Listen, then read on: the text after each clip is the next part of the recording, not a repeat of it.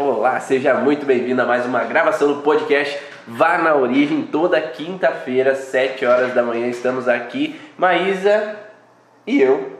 Isso aí.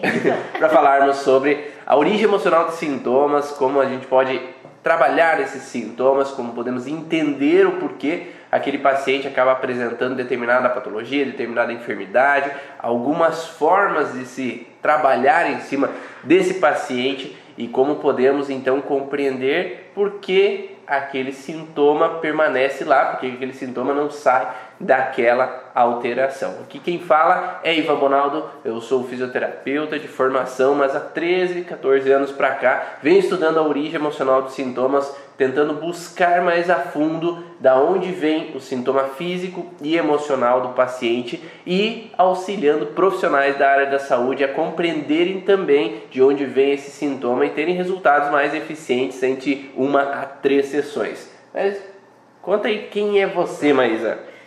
Eu sou a Maísa, eu também sou fisioterapeuta e mais ou menos quatro anos. Então, estou nessa caminhada também das terapias, junto com a microfisioterapia, as leis biológicas, buscando esse alívio dos sintomas dos pacientes, cada vez mais nós mesmos, né? Eu vejo dificuldades, limites e algumas é, essas dificuldades que realmente nos colocam com sintomas, com comportamentos, pensamentos que nos destroem às vezes ou deixam nossa vida bem mais complicada. Então, poder trazer esse alívio, essa calma, para que realmente eu possa deixar as coisas acontecerem e olhando para mim, para dentro, está sendo muito bom mesmo, tanto para minha linha profissional como para minha vida pessoal. Perfeito. E a gente fala que sempre que o terapeuta, para ser um bom terapeuta, tem que se trabalhar também, né? Porque não basta só olhar para o outro, se a gente não olha para nós, estamos equilibrados com nós mesmos para auxiliar as pessoas que vêm nos buscar. Olá, quem está entrando aí, Raquel, Rose, Fernanda, Lívia, sejam bem-vindos. Quem está no YouTube, Marcelo Faria de Esmeralda, sejam bem-vindos.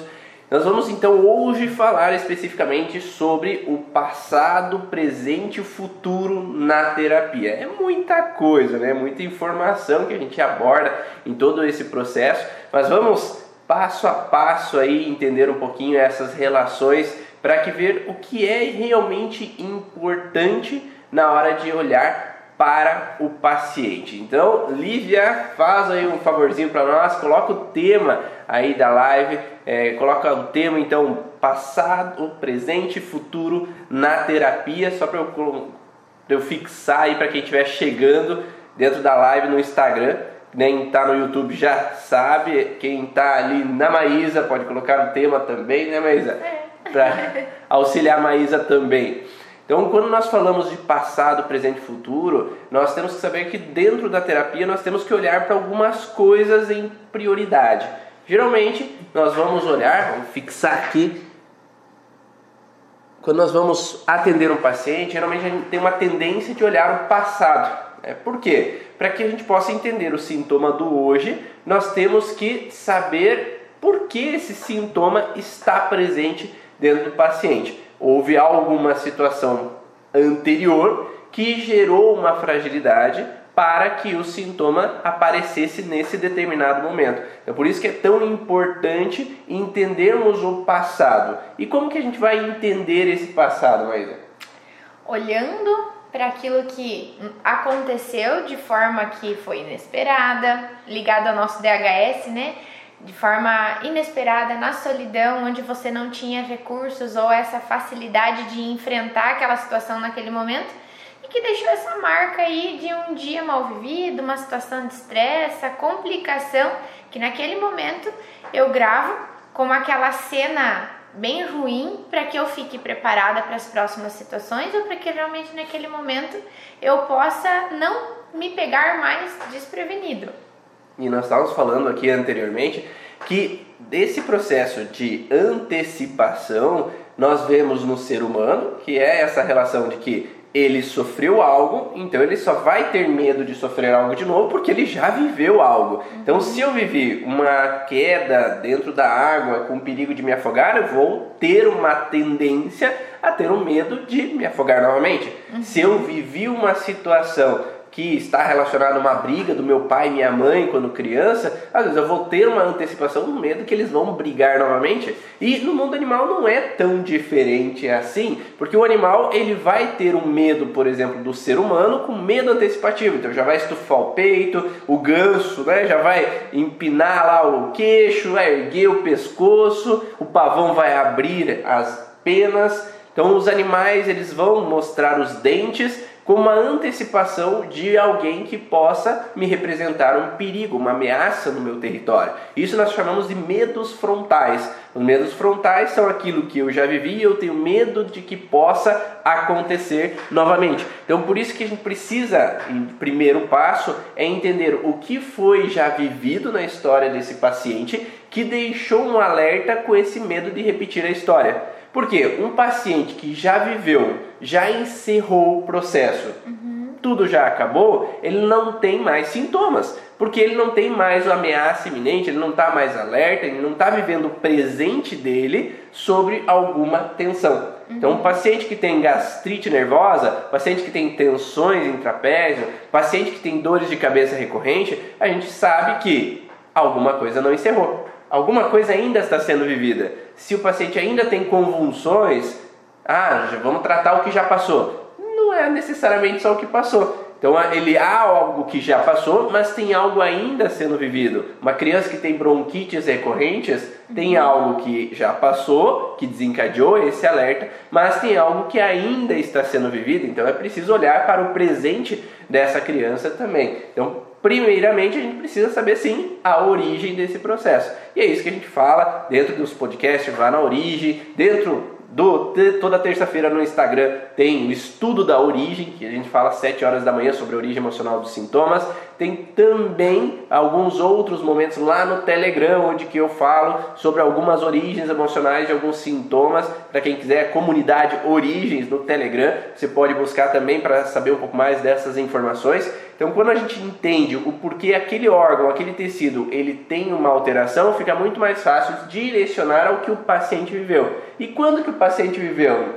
Quando um pouco antes ou anteriormente ao início do sintoma. Então, nós sabemos que existem sintomas de fase de estresse e existem sintomas de fase pós-estresse. Uhum. Se nós temos um sintoma de fase de estresse, nós te, vamos ter uma tendência de olhar um pouco antes de que o sintoma começou a aparecer o que, que o paciente estava vivendo e que ele permanece ainda vivendo para que o sintoma esteja presente. Então, se o sintoma é de fase de estresse, significa que o paciente ainda está em estresse. Então, por exemplo, uma gastrite nervosa é um sintoma de fase ativa de estresse. Então, nós tendemos a olhar o que o paciente viveu. Então, ah, faz cinco meses que começou a gastrite nervosa, Maísa. Quando que a gente vai olhar? Vamos olhar logo após ali. Ah, logo após. Olha só, a ansiedade. Logo ali, né? Não, a gente vai olhar para aquilo que a paciente pode ter vivido dentro daquele período um pouco antes do início do sintoma, porque provavelmente ele ainda está nessa situação que não, não acaba e ela tem sempre uma tendência de iniciar próximo ao estresse, porque é algo que me colocou naquela fase, é algo que me deixou, começou a me deixar estressada, nervosa, né? Porque tudo é relacionado ao estresse, então isso é por causa do estresse. Então a gente vai olhar que nem tudo está dentro da fase do estresse mas nesse caso, olhamos ali pertinho. Então, começou cinco meses, vamos olhar um pouquinho antes disso, para que realmente a gente veja o que, que foi que te causou, o que, que foi que iniciou esse teu sintoma.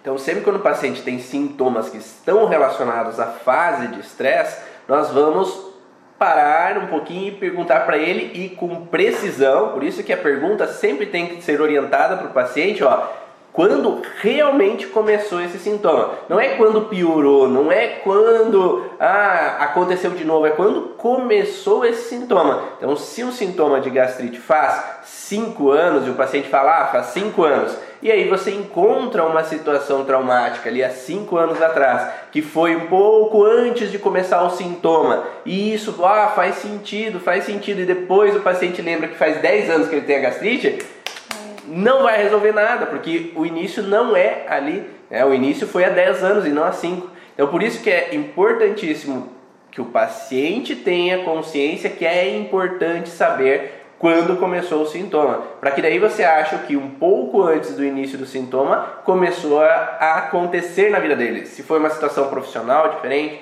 se foi alguma situação no relacionamento diferente, se foi alguma situação com o sogro, com sogra diferente, foi alguma situação com os filhos que aconteceu. Então, o que, que ele possa ter vivido naquele momento e que permanece em situação de uma contrariedade de gesta, uma raiva de gesta, que ele permanece na alteração. É, existe um livro chamado Por que, que as zebras não têm úlcera, que é exatamente nesse contexto do estômago, porque as zebras têm a tendência de ficarem incomodadas às vezes com uma situação de um leão, com um animal, uma hiena, algum animal vindo a atacar eles, mas depois que saem do perigo tendem a voltar a uma normalidade. Só que nós, como seres humanos, ainda permanecemos naquele ambiente hostil, naquele ambiente frustrante, naquele ambiente que é desagradável, enquanto não mudamos a rota, não saímos daquele ambiente de estresse, tendemos a permanecer no processo. Parece que o animal é um pouquinho mais inteligente do que a gente, né? O animal foge, vai embora e sai do perigo. Nós às vezes continuamos nesse perigo, continuamos nessa situação, fazendo com que o processo continue ali gerando uma disfunção. E é interessante que essa questão de quando começou, né, vão os sintomas, às vezes o paciente não dá essa importância da precisão da data. Às vezes a pessoa diz, ah, desde que eu me conheço por gente. Isso está atrasando um pouquinho a nossa, o nosso encontro lá do DHS, da origem. Então, se realmente a gente começar a olhar para nós, que isso também é estar no presente, né, Ivan? Por mais que eu tenha algo que eu me deparei hoje com uma piora de um sintoma, mas que é de 10 anos atrás, talvez dá uma olhadinha nos registros, nas fotos, para que realmente quando você vá à terapia ou para que você como terapeuta está tendo dificuldade em encontrar a data, às vezes perguntar previamente isso para o paciente, porque às vezes ele chega lá realmente sem esse dado. Às vezes encontra simplesmente eu tenho esse, não, mas é agora esse meu problema, é só agora que me incomodou. Tá, mas você tenha mais tempo e isso é interessante a gente saber. Mesmo que menos intenso, não começou ontem, começou há 10 anos, há 3 meses ou é 20 dias às vezes a pessoa diz: Olha, foi dia 19 de outubro que começou. Então eu já sei que, bom, então ali tem alguma coisa que ou de fase de estresse ou pós-estresse, que conforme o sintoma do paciente, que está trazendo isso. É muito interessante quando a gente tem a data mais precisa, muito mais rápido, muito mais fácil de a gente encontrar. Até porque o paciente ele não foi ensinado a olhar a origem emocional dos sintomas. Isso. Então ele não sabe a importância que é saber desde quando o sintoma apareceu, porque quando ele vai em outras terapias, as outras técnicas ou mesmo na medicina convencional, ninguém vai pedir para ele assim, a ah, dê precisão de quando começou. Vai se olhar sobre o sintoma. Então vai se trabalhar sobre o sintoma e não necessariamente olhar sobre a causa emocional uhum. desse sintoma. Então por isso que nós temos que educar o paciente para que ele comece a se olhar. Porque se ele não começa a se olhar, e é isso que geralmente meus pacientes tendem a fazer depois das sessões é começar a se perceber o que, que eu estava vivendo que fez com que o sintoma começou a aparecer. Porque esse se autoeducar faz com que ele mesmo possa sair daquele sintoma. Uhum. É dar o livre-arbítrio ou o conhecimento nas mãos do paciente para que ele possa se trabalhar, para que ele possa sair das suas enfermidades automaticamente sem essa necessidade assim de ficar escravo do terapeuta porque é, é uma coisa que nós tendemos dentro do curso Origens a dar a liberdade ao paciente de se autoconhecer para que ele possa sair dos seus conflitos, sair das suas frustrações. Porque é, é, diferente, a gente não gosta de que fique paciente assim, ah, eu quero um paciente duradouro, toda semana esteja ali com a gente. Não, eu quero um paciente que tenha a capacidade de ser um adulto né, e deixar de viver na função de criança sempre querendo uma proteção, mas que ele possa se entender e ter agora a possibilidade de tomar direções para sair das suas alterações. Sim, nem sempre é fácil o paciente lembrar do que aconteceu, porque existem várias e várias situações que acontecem na pequena infância, por exemplo, desse paciente, ou que acontecem às vezes devido a situações serem tão traumáticas que a gente bloqueia a lembrança é, como por exemplo um acidente grave que a pessoa não lembra do momento, é, ou outras situações que são de estresse intenso que fazem com que eu esqueça momentaneamente aquela frustração, porque se eu esqueço, eu não lembro, não me dói.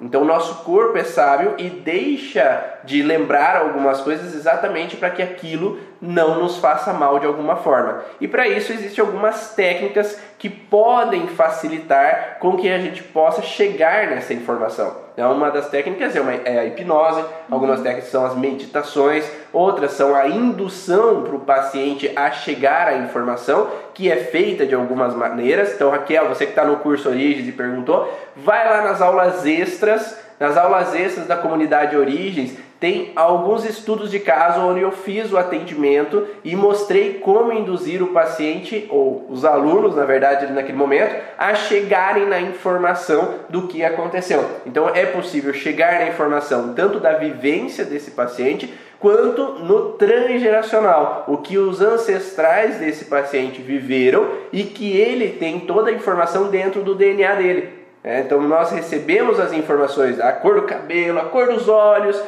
a pele, toda a fisionomia, toda a expressão corporal, mas também temos as memórias dos nossos ancestrais gravadas no nosso DNA. Então é possível chegar lá naquela informação, naquela memória que o paciente ou o antepassado desse paciente viveu e aí poder ressignificar aquela informação também. Então vai lá, acesse que dentro do curso Origem tem essas informações, ok? E é interessante que a gente está sempre querendo e escuta que a gente precisa viver o presente. E tem tanta coisa no passado, né, Ivan, que nos traz essa até essa libertação dentro da, do que nos aconteceu, do que nos, nossos antepassados viveram. Então a importância de realmente ter essas informações não é o fato de você viver aquilo constantemente, ou mesmo dentro de uma terapia você encontrar uma situação difícil que você viveu na tua infância que você não lembrava, ou que seus pais viveram um pouco antes, como se você descobrisse aquele segredo, aquela coisa feia, né? Esse não é o intuito do, de a gente saber do nosso passado, para criar ali uma nova memória, um novo julgamento daquela situação que nos aconteceu. O interessante é a gente olhar e ressignificar, que é a palavra que a gente sempre fala, dar um novo sentido para aquilo. Se até aquele momento, mesmo você não sabendo conscientemente da situação, tá te causando um sintoma, quer dizer que ela não é legal. Mas vamos colocar um novo significado, um novo sentido, procurar compreender, entender, aceitar e agradecer todas essas pessoas que lá no passado viveram de uma forma ou de outra ou que te trouxeram um certo prejuízo, mas para que hoje no presente eu possa dar esse passo, realmente deixar aquilo do passado no passado, mesmo eu estando sempre procurando, buscando de onde vem, que já passou, mas eu sabendo que hoje eu só posso mudar hoje. Eu só posso pegar essa informação e dar esse novo significado para hoje, do que, que eu posso trazer para o meu hoje, para o meu presente, algo que eu faça diferente do que foi feito lá atrás. Sabendo que isso existiu, que esteve em mim, mas que agora ele tem um novo sentido. E eu trago uma nova sensação, uma nova percepção para minha vida. E se fala nesse contexto de ressignificar, é dar um novo sentido, dar um novo recurso para que aquele paciente possa deixar de utilizar aquele recurso que não está funcionando, que não está sendo eficiente, aquele recurso que ele está sempre usando e continua tendo sintoma, para ter um segundo recurso para que ele possa lidar de uma forma diferente perante aquela percepção. E esse novo recurso, como diz o Estevão Mendes, que é o colega aí que, que está assistindo, o Estevão ele coloca, coloca sempre numa postagem dele: nada adianta uma pessoa ter vários recursos se ele não sabe como usá-la. Então é mostrar ao paciente um novo recurso e para que ele possa utilizar ele no dia a dia, utilizar desse novo recurso nas novas situações que podem acontecer. Então eu posso ter vivido uma crítica ou julgamento em determinado momento e ter atribuído aquilo como eu sou um Zé Ninguém, eu sou um zero à esquerda, nunca é bom para mim, eu não sou, não faço nada direito. Então tenho o recurso de sempre me vitimizar quanto a ser julgado novamente. Então eu vou sempre usar esse recurso. Uhum. Agora a gente vai trabalhar com esse paciente para entender aquilo que aconteceu através um processo ou meditativo ou hipnótico ou de encaminhar aquele paciente através de conectar-se com a emoção, o sentimento que ele tem com relação à situação conflitiva. Então é lembrar da situação que aconteceu, conectar com esse sentimento que foi vivido ali naquele momento e aquele sentimento que está relacionado aos programas biológicos de sobrevivência que a gente aprende dentro dessa formação do curso Origens, conectar a essa expressão então do sentir e voltar a primeiro momento que eu ressenti aquela informação, com técnicas às vezes da PNL, com técnicas da hipnose. Então pode ser usado diferentes abordagens que podem trazer à tona a primeira lembrança da situação ocorrida. E ao entrar em contato com essa primeira lembrança, aí é desvendar as necessidades mais profundas desse paciente. Quais eram os desejos naquele momento que não foram atendidos? Porque esses desejos não atendidos é aquela vivência no isolamento, é viver onde eu estou calado, quieto comigo mesmo, com aquela frustração engasgada, sem poder expressar. E muitas vezes o paciente que fica com essa informação engasgada, presa dentro dele, sem poder expressar, a partir do momento que pode enfim expressar, já gera um grande alívio àquela frustração, já gera um soltar da, da frustração, já gera uma leveza um pouco maior, porque aquilo que nunca pôde ser dito, ele fica entalado uhum. ou colocado para debaixo do tapete não resolvido. E a partir do momento que a gente pode voltar ao passado, entender aquilo que eu vivi, porque às vezes a gente esquece, às vezes a gente bloqueia, a gente não quer ficar revirando aquela informação, mas entender aquilo e poder expressar a necessidade faz com que eu tire aquele nó da garganta, faz com que eu tire aquele embrulho no estômago, que eu consiga evacuar aquela sujeira que aconteceu da forma que eu gostaria de dizer, de fazer ou agir naquele momento e podemos às vezes entrar em conexão com o adulto de hoje, porque o adulto de hoje tem outras coerências, consciências da informação, que é aquilo que meu pai viveu, hoje eu entendo que meu pai viveu e agiu da forma que agiu, porque ele tinha as experiências dele, tinha os medos dele, aquela criança talvez não entendeu, porque ela não tinha as consciências que o adulto de hoje tem. Então eu posso mudar aquela mentalidade do passado hoje atribuindo uma outra forma de pensar, atribuindo uma nova forma de olhar e não simplesmente agindo por impulso, porque uhum. o que eu gravo na infância é o recurso que eu levo para a vida. E esse recurso que eu levo para a vida, ele fica reativando não conscientemente. Mas cada vez que eu vivo uma situação que a pessoa, ah, meu pai me olhava daquele jeito e brigava comigo. Agora, quando o esposo, quando a esposa, quando o chefe olha de um jeito parecido com o que o pai olhava, eu já reativo no meu inconsciente a informação. Então, quando eu vi, já estou bravo, quando eu vi, já estou triste, quando eu vi, já estou me sentindo desvalorizado, sem necessariamente haver uma situação conflitiva. Uhum. Não sei se faz sentido para vocês aí que estão tá, assistindo no YouTube, quem está assistindo no Instagram. Fala aí se faz sentido essas informações. Se realmente você às vezes age por impulso e você nem percebe por quê, ou se percebe que os pacientes agem por impulso e eles nem sabem por que, que eles agem por impulso. Porque sempre tem uma conexão. Então é um programa instalado em um momento que dispara ou é disparado devido a um sinal comportamental de outra pessoa, um sinal às vezes de expressão facial de outra pessoa, um sinal de palavras ou atitudes de uma outra pessoa. E é assim, quando a gente tem essa sensação de que, ai, não sei por que, que eu fiquei assim, ou por que, que essa pessoa me incomoda, ou por que, que essa atitude me incomoda, se todo dia eu acordo de mau humor, nossa, não me mexe comigo até 10 horas da manhã. Às vezes a gente não sabe o porquê desse comportamento. É aquela pedrinha no sapato que de vez em quando incomoda, ou todo dia incomoda, mas ninguém vê, né? Então, assim, será que eu posso suportar isso? Será que eu tô. Não é assim mesmo, eu sou assim, desde pequena eu sou assim. Mas realmente essa ferramenta ela tá mostrando para você que ela já não é mais eficaz, ou ela já não é mais para esse momento. Se você evoluiu e talvez hoje você pode adquirir uma nova ferramenta, você pode conseguir um novo, uma nova forma de agir e que ela seja mais eficaz, por que não? De realmente eu não trazer mais aquele incômodo todo dia, não ter aquela discussão sempre com aquele marido, com aquela esposa pelas mesmas coisas. Então, às vezes a gente escuta as pessoas dizendo: "Nossa, mas ele faz a mesma coisa sempre. É quando ele faz isso que me incomoda, é quando ele faz isso que ela me incomoda. Meu filho faz isso e me incomoda. Então, assim, se todo dia você tem, você já tem ali um monte de dados para entender um pouquinho do que, que foi que talvez lá atrás está gravado e que toda vez alguém vem e mostra ali na sua cara que, olha, você precisa olhar para isso. Uhum. É de novo uma chance de você olhar para você e ver que por que, que aquela pedrinha de vez em quando me incomoda ou por que, que todo dia ela me incomoda. Por que aquela pessoa, por que aquele comportamento que eu mesmo tenho me incomoda.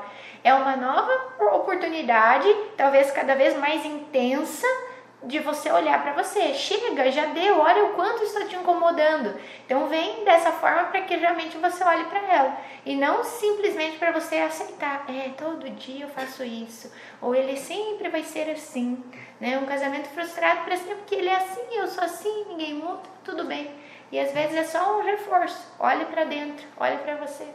Então, qual é a função do terapeuta ao entender esse olhar? A função do terapeuta é direcionar o paciente para o lugar certo. Né? Então, se a gente entende dentro da origem emocional dos sintomas que cada órgão, cada tecido tem um sentimento específico relacionado a ele, as dores de cabeça não têm a mesma relação da dor no estômago, que não tem a mesma relação da bronquite, que não tem a mesma relação da dor no joelho, que não tem a mesma relação com relação às alterações de bexiga. Então, cada órgão e cada tecido tem um ressentir, que é um sentimento específico relacionado à frustração vivida.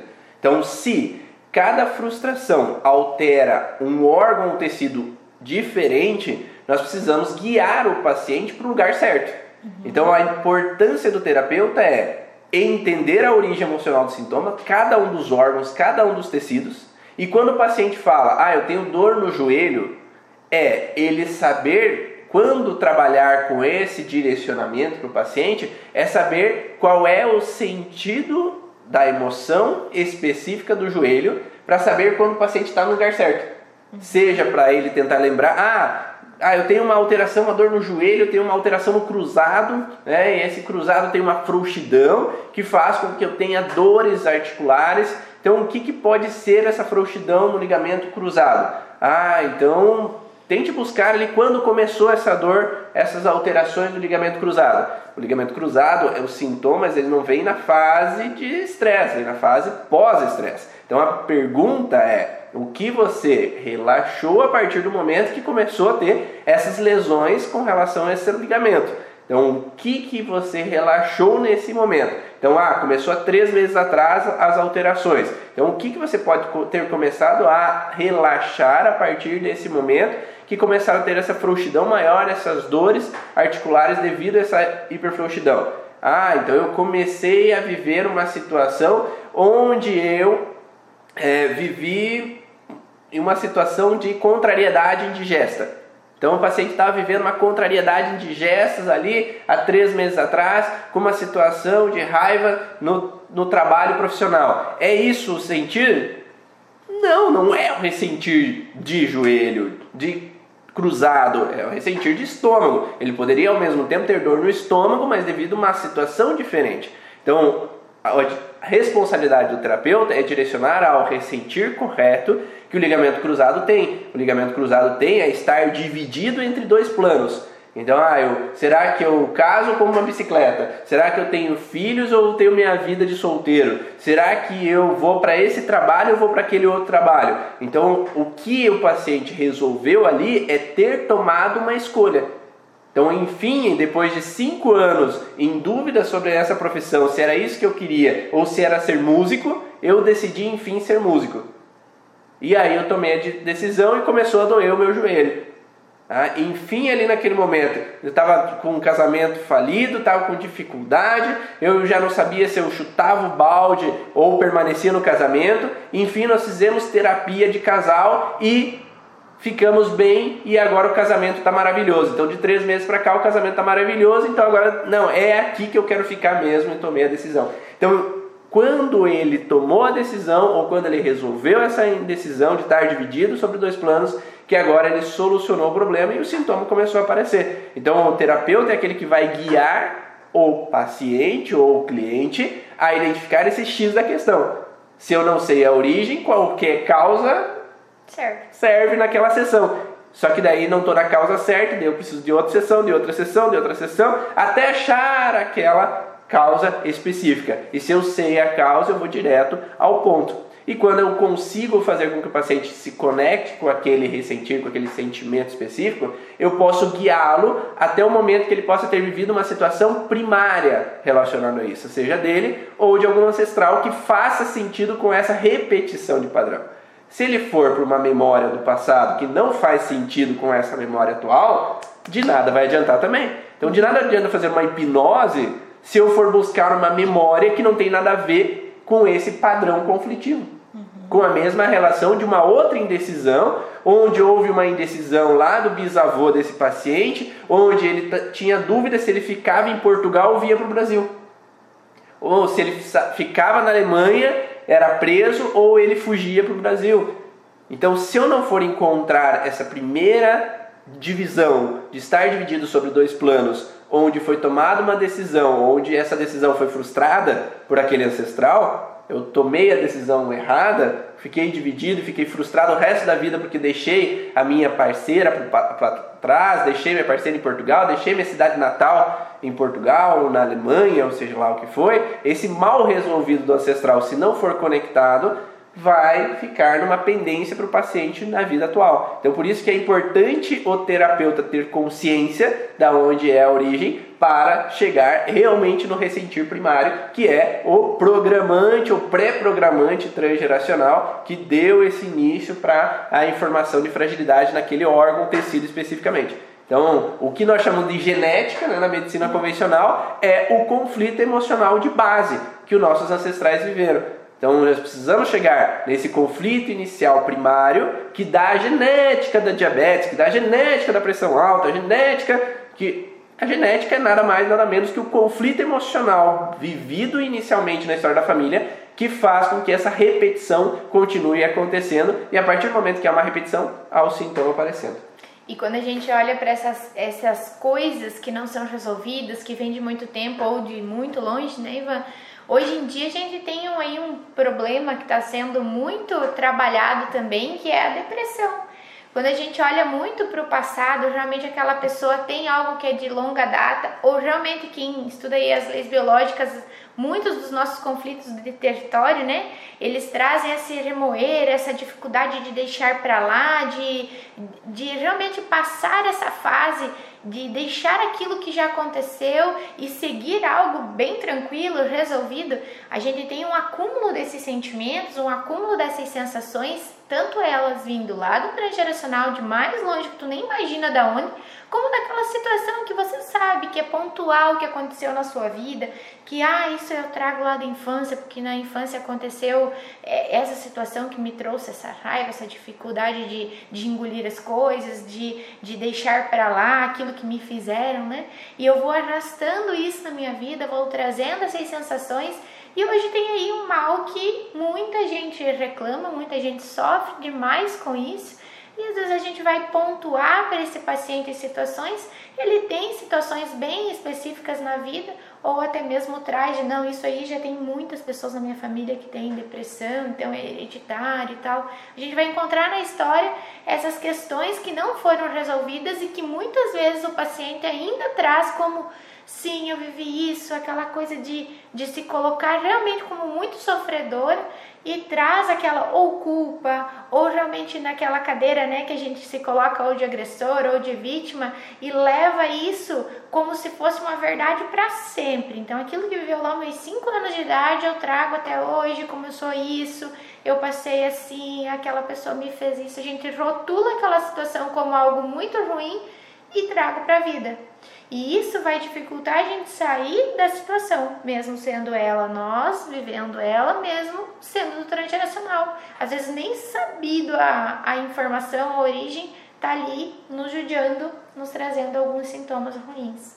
Se está fazendo sentido para você, aproveita, coloca no aviãozinho ali, manda para pessoa que você acha que vai ser interessante essas informações. Quem está no YouTube, depois compartilha com as pessoas que você acha terapeutas ou familiares que você acha que é interessante eles entenderem de onde vem esse passado deles, essas informações, para que eles possam ressignificar. A gente vai dar alguns conselhos aí para o futuro também, tá? Então, fica ligado que a gente vai falar um pouco mais sobre isso. Então, quando nós falamos do passado, nós tendemos a olhar para o contexto do que já aconteceu e o que já aconteceu mal resolvido que deixa sintomas para o presente. Uhum. E os sintomas do presente são até mesmo no padrão de que, como a Maísa falou, de assumir a responsabilidade, de deixar de ser vítima para ser então o autor da sua própria vida. Seja o autor do seu próprio livro, né? escrever sua própria história no presente. Porque se eu, lá na infância, ah, eu me senti que meus pais não me deram apoio, eu me senti abandonado, eu me senti sem suporte, às vezes eu acabo buscando toda a minha vida por um suporte. Eu fico buscando no terapeuta uma mãe ou um pai, eu fico buscando nas outras pessoas, no parceiro ou na parceira, que seja meu pai ou minha mãe, que me acolha, que me proteja, porque lá no passado eu não tive. Então agora eu quero que você me proteja. Uhum. E não é responsabilidade de ninguém no teu presente que te dê presentes diariamente.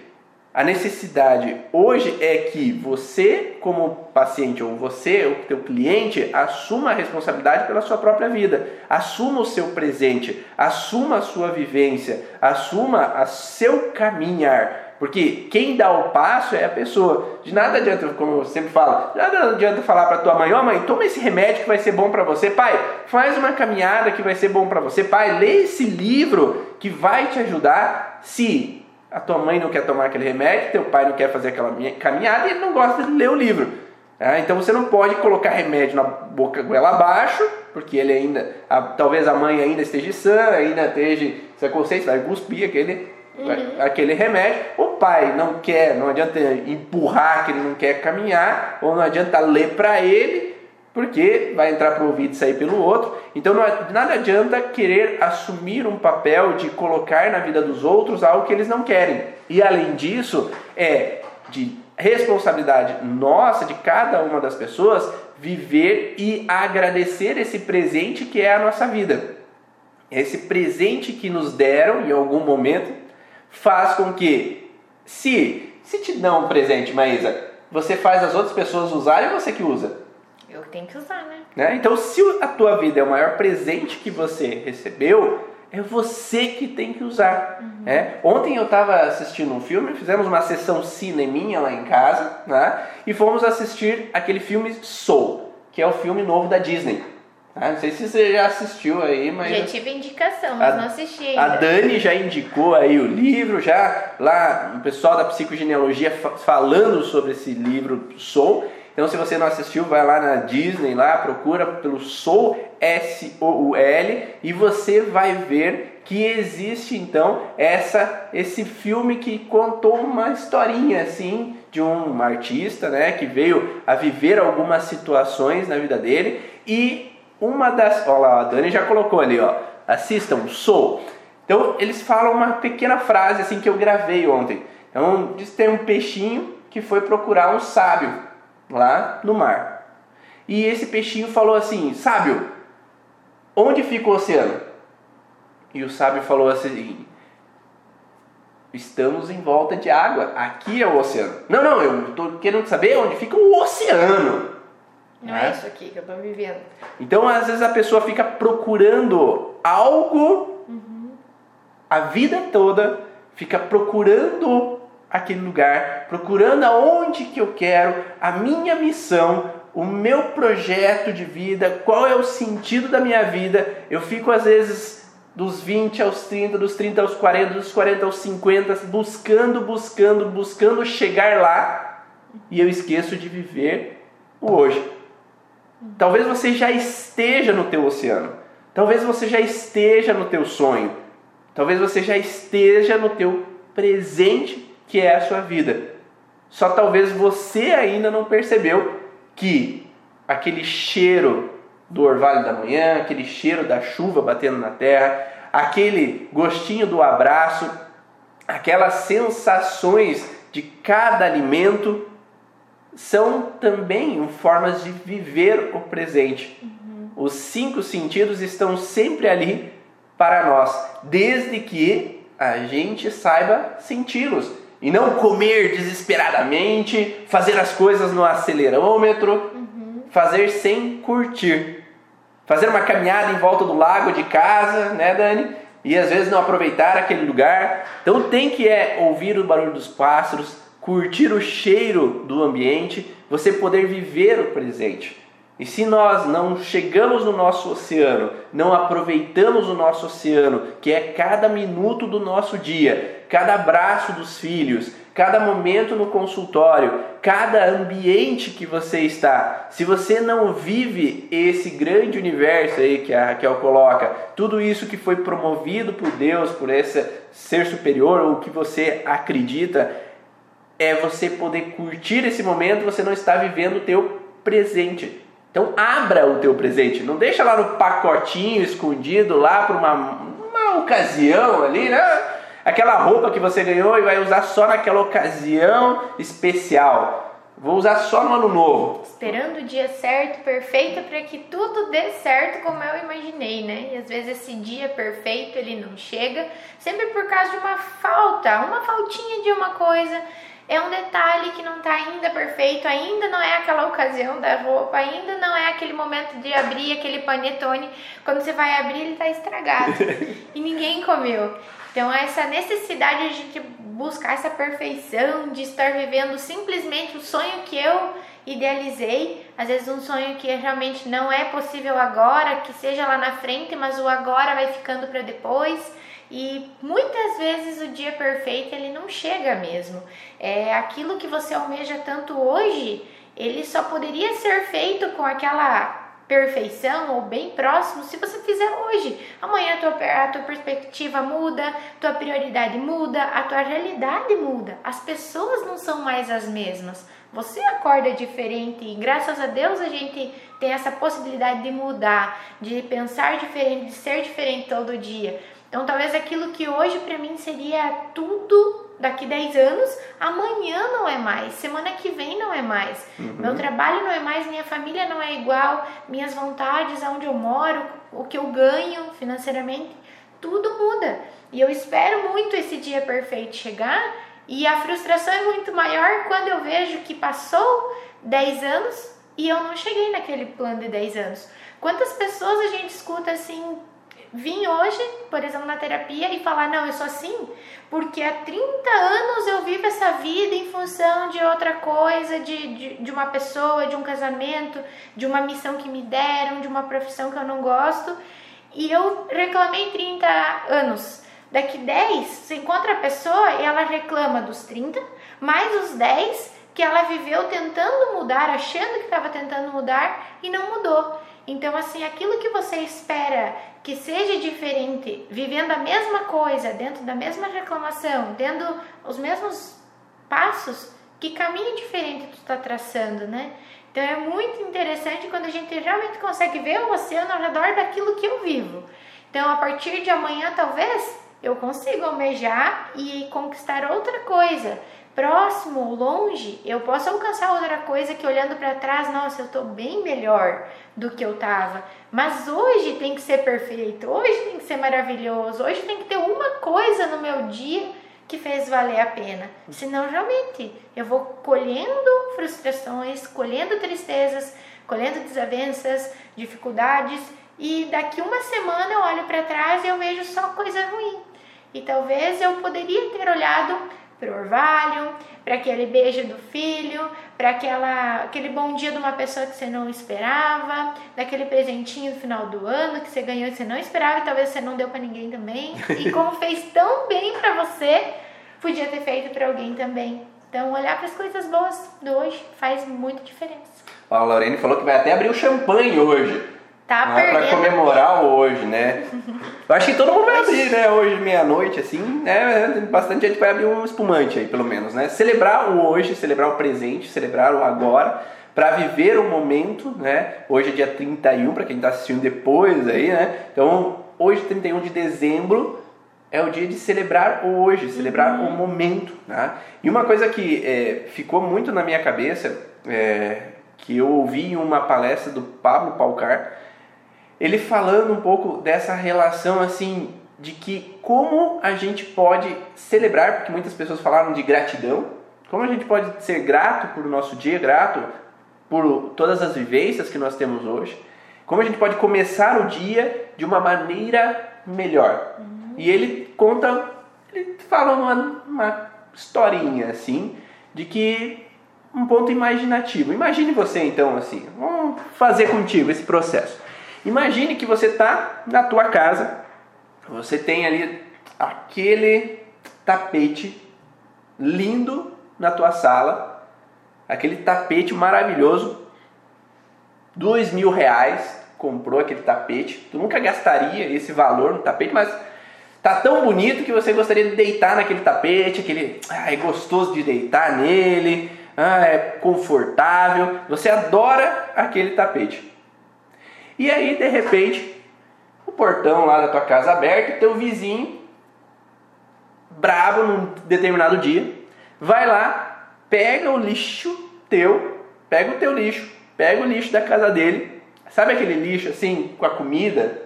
Feijão, feijoada, molho. Tô imaginando. Ah, imagina, e vai lá naquele tapete de 2000 e abre o pacote e joga tudo naquele tapete. Será que é legal? Será que é legal para começar o dia assim? Já chorei. Como é que eu vou lavar esse negócio depois, né? Puxa vida. Agora, imagine que toda manhã milhares de pessoas acordam recebendo esse lixo na sua casa. Eles não precisa ligar assim mais, né, a televisão, né? Eles apertam o botãozinho e ligam a televisão cedo ou ligam o celular cedo para saber as notícias do dia. E você deixa a tua sala, a tua sala cheia de lixo dia após dia para começar o teu dia. Como é que tu vai começar o teu dia bem se você só vê injustiça na televisão? Se você só vê injustiça no teu celular? Se você só vê coisas erradas fora das normas, mortes e tudo mais? Tu pode assistir essas coisas mais depois, mais no final da tarde, mas começar o teu dia com uma energia ruim é colocar um decreto que o teu dia vai ser Ruim não com uma energia tão boa, digamos assim. Então, se você quer ter um dia bom, comece esse dia, talvez orando, se você gosta de orar, agradecendo, se você gosta de agradecer, fazendo uma meditação, passando um tempo contigo, vendo coisas boas, mensagens positivas, mensagens boas ou vídeos no YouTube que te façam, às vezes, mais com um contexto positivo, uhum. do que às vezes começar o teu dia com mortes, assassinatos, situações de injustiça política, pessoas roubando dinheiro de outras, pessoas passando a perna de outras e já te dando um. Sabe aquele nauseado do lixo que tu viu ali? No teu, na tua frente ali, a hora que você estava visualizando o teu tapete persa cheio de lixo. Agora, tente fazer. Fazendo tai chi, a Laurene falando, é. E é engraçado que a gente tem sempre a, essa convicção de que a gente tem que cuidar o que as crianças assistem, né? Então, assim, olha, tem que cuidar porque tem que estar de olho, tem coisas que eu não quero que meu filho assista, ou tem coisas que a sociedade colocou para você que não é bom que teu filho assista. Então, e qual é o objetivo de você não deixar a criança assistir isso, aquilo, aquilo que traz um mau comportamento, aquilo que induz? É a mesma dificuldade que nós temos também de assimilar algumas informações que a gente vê às vezes até sem querer por aí, que gravou e você não tem controle sobre isso, né? Que também nos faz mal. Então, se aquilo ali, ah, mas não é comigo, eu só quero estar informado. Sim, tudo que vem pela TV, pela informação, pelas mídias é algo virtual. Você acha que você tem o controle de saber, não, eu quero saber disso que está acontecendo lá em outro país, da guerra lá de outro lugar, não é aqui. Tá tudo bem. Qual a necessidade de você encontrar aquilo? Saber dos números das coisas que estão acontecendo. Você talvez conscientemente acha que é só uma curiosidade, né? Ou se manter informado. E muitas vezes a sua mente, sua sala, está já contaminada e desde manhã fica pensando, meu Deus, naquelas mortes, naquela guerra, naquele assalto, em algo que realmente a gente não controla os nossos pensamentos. Não é só aquilo que é ligado a coisas do nosso dia a dia que nos atrapalham, que nos incomodam, com aquilo que realmente está acontecendo na minha casa, com a minha família, no meu trabalho. Às vezes essa forma virtual de a gente receber porcaria também atrai aquele dia pesado, aquela coisa ruim que não sei por que tô assim, não sei, tô, desde, tô assim desde manhã, mas não lembrou que quando enquanto escovava os dentes tava escutando ali algo no, no celular ou algo no rádio, na TV, né? Então tudo isso é algo que a gente precisa se olhar também, se cuidar, para que o que eu recebo seja algo mais tranquilo, mais calmo, que me motive e não que me deixe para baixo. A Fran fala, falou também do Oponopono também para se fazer. Então são várias as possibilidades do que você pode fazer no começo da manhã. Pode fazer exercício físico para você, fazer uma meditação, Oponopono, Tai Chi. Né? Você pode fazer diferentes coisas, mas que estejam integradas contigo. Estar contigo pleno com o teu presente, viver aquele momento. E ninguém está falando que você não, ah, eu não posso me atualizar, eu não posso olhar, não olhar uma revista, um jornal. Não é isso você pode só saber que o começo da tua manhã é o momento que você tem que colocar o alimento mais saudável dentro de você para tu viver aquele teu dia. E o alimento saudável é o alimento que entra pela boca, pelos olhos e pelo ouvido. Então o alimento ele não é só aquilo que eu ingiro e digiro, mas aquilo que eu visualizo e digiro também. Aquilo que eu ouço e digiro ou não digiro. E se eu não digiro alguma coisa logo cedo, eu vou ficar com aquela indigestão por um tempo. Uhum. Então é esse começar de manhã faz com que você também possa estar mais pleno para fazer as outras coisas. Porque senão, começou uma informação, eu já recebi uma, um conteúdo não digerível. Daí logo uma pequena coisinha do dia que vem ali depois já não está aqui, já entalou mais um pouco. Daí outra situação vai entalar mais fácil durante o dia. Então vai ser uma bola de neve durante o dia de informações que vai te deixando mais estressado, mais incomodado, mais engasgado com as situações. E o objetivo é que você possa viver o teu dia com a tua família, viver o teu dia no consultório de uma maneira mais plena, mais tranquila e poder fazer o teu melhor estando presente naquele presente que é o teu dia. Então, aproveita, curta o teu presente, vivencie esse presente. Então, Falamos sobre o passado, falamos sobre o presente, que é estar presente nesse presente que é a nossa vida, independente do dia, seja como ele seja. E também temos que saber que para muitas pessoas o futuro é algo necessário, se não para todas. É, tem pessoas que gostam de viver o passado, tem pessoas que gostam de viver o presente, tem pessoas que vivem do futuro.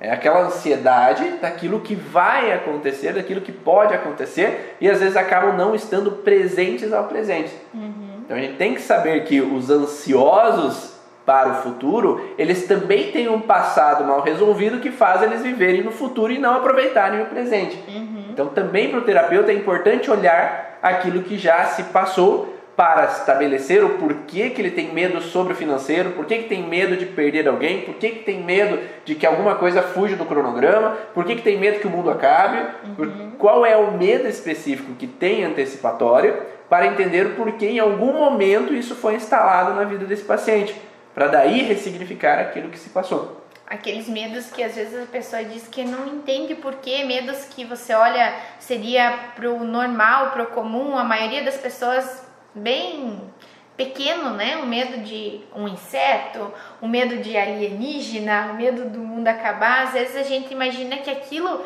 é tão pequeno e para aquela pessoa é tão forte que realmente você olha para aquele futuro que ela tanto tem medo, que ela tanto ansia às vezes, que lá atrás tem esse, esse momento mal vivido que para ela ela não consegue nem viver aquela situação porque ela não sabe o porquê que ela tem esse, esse medo lá de trás. E o presente é sempre o alerta, sempre a sensação de que hoje pode acontecer alguma coisa, hoje pode acontecer alguma coisa, pode, pode, pode, e às vezes passa o dia e nada aconteceu. E talvez em minutos, segundos, ela possa se tranquilizar, ai, ufa, mais um dia a pessoa pode até dormir ou ter dificuldade para dormir e no outro dia começar tudo de novo, ou o medo da noite em si, né? Então, aquilo que eu posso ter minutos de relaxamento só pelo simples motivo que nada me aconteceu e já engrenar numa nova situação de que logo vai acontecer, amanhã pode ser, semana que vem tá chegando e o dia de apresentar o trabalho tá chegando e o dia da viagem tá chegando e tudo isso que pode estar lá no passado, não é, bem, não é visto, não foi olhado, traz para o presente uma necessidade desse futuro acontecer de uma vez, logo, rápido, para que eu simplesmente tenha aqueles segundos de ai, tranquilidade, tá tudo bem. E a tranquilidade nunca é permanente, nunca chega muitas vezes e se torna esse mal tão contínuo na vida da pessoa. E além desse padrão do negativo no contexto que a gente fala, que é o sintoma, né, que o paciente fica sofrendo por antecipação, uhum. fica com os medos, as preocupações, nós também temos que saber que o paciente para viver, às vezes ele precisa de um projeto. Uhum. É, às vezes quantos pacientes que a gente atende que são diagnosticados com tumor, que tem às vezes algum, algum processo na vida deles que para eles o mundo acabou, que não tem sentido no amanhã, mesmo depressões, né? Uhum. Que não tem sentido viver o amanhã, ou pensamentos suicidas, que não tem sentido viver o amanhã, não tem um porquê para o amanhã, que está diretamente relacionado a não ter um projeto para o futuro. Se eu não tenho uma ambição para o futuro, tanto Nada faz como tanto fez se viver ou deixar de viver. Uhum. Então, um paciente que vem com uma depressão, um paciente que vem com um diagnóstico de perigo iminente de morte, pacientes que vêm sem sentido de vida, são muito mais difíceis de saírem dos seus sintomas do que pacientes que realmente têm uma ambição. Então, quando nós temos um paciente com essas dificuldades em vislumbrar um futuro, é importante o terapeuta também ser uma fonte de olhar para o futuro, de auxiliar o paciente a olhar para esse futuro. O que pode ele esperar desse futuro que possa dar uma motivação de ele viver. Um exemplo que eu dou, às vezes é aquela mulher que está com 80, 70 anos de idade e ela tem um câncer no seio e agora ela pensa que a vida dela acabou se ela realmente pensa assim, ela vai decair e talvez não vai morrer por um câncer, mas uhum. vai morrer por uma depressão, vai morrer por uma outra situação que possa estar entrando num padrão que gere uma alteração para essa pessoa. Então, uma bola de neve de complicações. Então, geralmente as pessoas morrem por complicações, por uma bola de neve de informações ou por desistir de viver. E aí, quando essa mulher, a gente coloca uma outra informação para ela, porque se você está com câncer, ah, minha mãe morreu de câncer, então eu já decretei aquilo como uma verdade, porque se a minha mãe morreu, eu vou morrer também. E se a gente colocar uma pulga atrás da orelha desse paciente e falar assim: se você pensa assim, você quer que teus netos pensem assim também? Você quer que teus filhos pensem assim também? Uhum. Porque Agora é a chance de você mudar essa história. Agora é a chance de você fazer diferente para que teus filhos e teus netos, se um dia eles vierem a ter um câncer, que eles saibam que é possível se curar. Eles saibam que é possível viver. Porque se você continua com esse projeto de morrer como a tua mãe, como a tua avó, sei lá quem, você vai mostrar para os teus filhos e netos que câncer é morte. É isso que você quer mostrar para eles?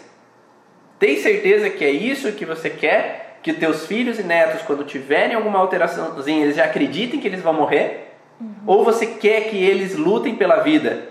Porque você é o espelho deles. Você é realmente quem eles vão se espelhar na hora que acontecer coisas parecidas do que acontece contigo.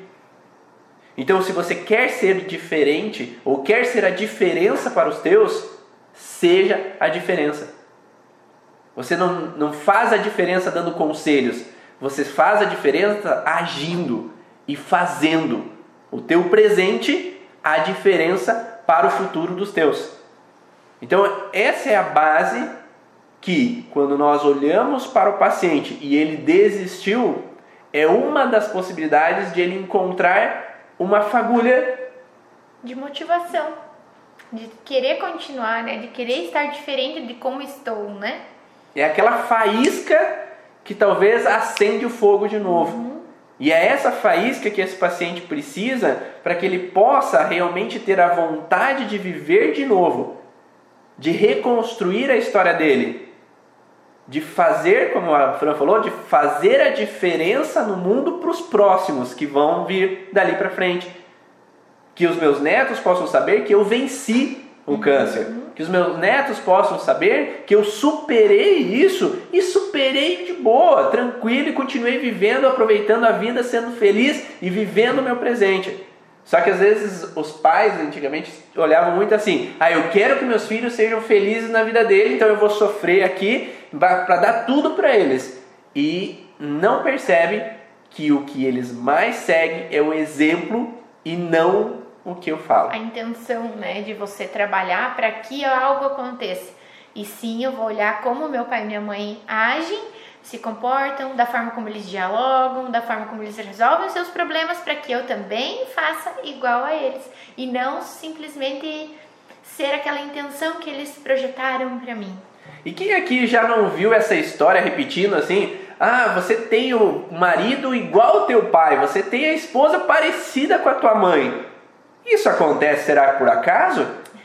Ou a gente pega esses espelhos e acaba trazendo repetições? Uhum. Então, se nós somos espelhos daqueles que vieram antes de nós, que a gente possa ser espelho para aqueles que vêm depois de nós.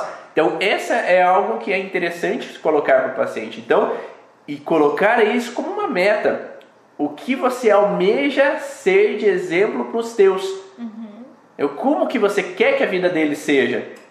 E aí quando você coloca como você quer que teus netos sejam, ah, eu quero que eles sejam felizes, eu quero que eles tenham um relacionamento fantástico, quero que eles vivam uma vida, aproveitem, viajem, curtam. E é hora de colocar agora na sua meta de vida essa mesma meta que você quer para os teus.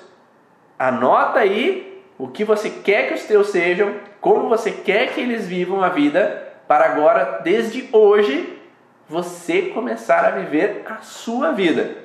Colocando uma meta positiva, né, de preferência, né, nada de negativa, aí, eu não quero sofrer disso, eu não quero, não, é, eu quer. quero, eu quero ser feliz, eu quero ter um relacionamento apaixonado, eu quero é, viajar, eu quero curtir minha vida dia após dia, que seja, né, é, uma certa meta, que não precisa ser uma meta assim de estagnação, né? Ah, eu quero viver tranquilamente o resto da minha vida. É assim que você quer que eles vivam tranquilamente, sossegado, uma vida mediana, mediana, assim, que não sai do lugar, que você realmente quer? Será que é uma vida mediana ou que você quer uma vida realmente extraordinária? Uma vida feliz, uma vida esplêndida? É? Então, colocar um processo que faça com que, às vezes, eu não fique na rede sossegado, mas que eu possa, às vezes, buscar algo além, que tire um pouco dessa zona que chamam de zona de conforto, a gente chama de zona de estagnação, que você saia um pouco dessa zona de estagnação e consiga ir buscar fazer coisas por você. Consiga, ah, vou mudar a alimentação porque eu quero ser saudável. Eu vou começar a fazer atividade física porque eu quero estar bem com o meu corpo. Eu quero estar bem com o meu corpo. Tá? Eu quero me olhar no espelho e olhar e estar satisfeito. Não que os outros, ah, eu quero mostrar para isso, para aquele, para aquele outro. Eu quero estar bem comigo. Eu quero estar vivendo saudável. Eu quero ser feliz. Né? Então não dedicar ao outro, ah, eu quero que meu esposo me faça feliz, quero que minha esposa me faça feliz, quero que meus pais me façam felizes. Não, é eu que eu quero. Então essa meta não pode depender de outras pessoas. Uhum. Né? Eu não posso depender de outras pessoas para eu ser feliz. É eu dependo de mim mesmo para ser feliz. É eu que vou dar o passo para tomar a direção para eu estar bem comigo mesmo e ser feliz. Vamos colocar que mais aqui? Que essa meta seja específica, que você esteja nesse controle com relação a essa meta, que essa meta tenha um padrão de algo correto, justo, né, dentro das normas, que não seja uma meta que vai fazer mal a outras pessoas, que não seja uma meta que vai dificultar a vida de outros, que vai sair fora da lei, né? Então, que seja uma meta que, que você não precisa queimar floresta, que você não precisa estar de acordo com esse meio que você está vivendo. Ah, como a Laurene coloca, eu mereço ser feliz. É, quando, Laurene? Especificidade. Eu mereço ser feliz em cada momento da minha vida, cada dia da minha vida. Tá? Então, eu mereço ser feliz quer dizer que eu mereço, mas quando eu mereço? É, eu mereço ser feliz, é um dia eu mereço, mas não, esse dia talvez vai deixar. Que nem, ah, eu, eu vou começar a dieta no começo do ano. Que ano? né? Porque daí chega esse final de ano, daí eu, ah, não, começar a meta no final do no começo do ano que vem, no começo do outro ano. Aí eu vou começar a estudar o curso Origens na próxima turma. Nunca vai chegar, né? Porque é sempre na próxima turma, na próxima turma, na próxima turma. É sempre na próxima. Então, que seja específico. Quantos quilos eu quero perder? Eu quero perder ah, 20 quilos em 3 meses, 4 meses, 5 meses. Eu quero perder 2 quilos até a virada do ano. Digamos, é hoje. Não dá. Né? Mesmo que seja pouco, só se você suar a camisa, parar de comer e não comer até nada até a meia-noite. A partir de agora, valendo. Ou ter, às vezes, um desarranjo total, né? Hoje, para daí eliminar tudo. Mas que seja coerente com o teu corpo, que seja coerente com o ambiente, com a família, que não precise fazer mal a outras pessoas, uhum. seja específico ao processo, tá? e que você possa chegar lá, que seja possível chegar lá. Porque de nada adianta você criar uma meta que é impossível. Só vai te gerar frustração. Ah, eu quero perder 50 quilos em 30 dias. Se é impossível, você só vai se frustrar. Que seja uma meta possível e que seja vivido esse caminho. Uhum. É porque a gente só vive assim, ah, eu quero ter minha casa. A hora que eu tenho a casa, yes, consegui minha casa, agora eu quero outra meta. Eu já já passei daquilo e ah, né, já perdi a motivação que eu possa viver a, o caminho. Né? Se eu for subir um morro para ver lá em cima do morro a paisagem que tem, que eu possa cada momento do percurso até chegar em cima do morro, que eu possa usufruir, aproveitar, curtir cada visual até chegar lá. E não só olhar lá dois minutos e porque daí a descida vai ser o ó. Frustrante. Você já pensa assim, ah, que legal, nossa, que bonito, nossa, não tem tudo aquele morro para descer. Então é algo que já acabou com aquela tua motivação. Você veio até ali nessa ansiedade, nesse impulso de, de ver aquilo acontecer de uma forma não presente, de uma forma viajando, pensando em realmente se eu chegar lá vou estar muito cansada, se acabar a água e se tiver o calo no pé ou o que amanhã vou ter que fazer, amanhã não vou conseguir ir na academia porque vai doer minhas pernas. Então às vezes a gente já pensa o, o, o que pode dar de errado ou aquilo que eu quero me proteger que aquilo não me cause um prejuízo. Eu não consigo aproveitar a meta. Então, por isso, eu acho é muito importante a gente ter algo que é alcançável e que é muito positivo. Realmente, Vai ter dificuldade? Sim, vai ter. Mas que eu almeje estar bem, estar feliz durante o processo também, para que eu possa aproveitar. E mesmo quando acontecer um obstáculo, uma dificuldade, eu vou conseguir ultrapassar isso com mais facilidade, porque eu continuo motivado com isso. Eu estou vendo a beleza das coisas acontecendo, eu estou vendo aquilo que o benefício que o processo está me trazendo, né?